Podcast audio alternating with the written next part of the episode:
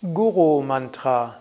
Ein Guru-Mantra ist ein Mantra, in das du eine Einweihung bekommen hast von einem Guru. Wenn du also eine Mantra-Weihe hattest und von dem Meister das Mantra bekommen hast, dann wird das Mantra zum Guru-Mantra. Auch wenn du von jemandem eine Einweihung bekommen hast, der selbst jetzt kein Guru, kein Lehrer ist, ist der, hast du trotzdem einen Guru, nämlich den selbstverwirklichten Meister, der der Meister war hinter demjenigen, der das Mantra gegeben hat. Mein Name ist zum Beispiel Sukadev und ich selbst vergebe Mantras, aber ich bin jetzt nicht der Satguru, der Satguru ist Swami Shivananda und wenn ich das Mantra gebe, dann mache ich mich zum Instrument und Swami Shivananda fließt dann durch mich hindurch.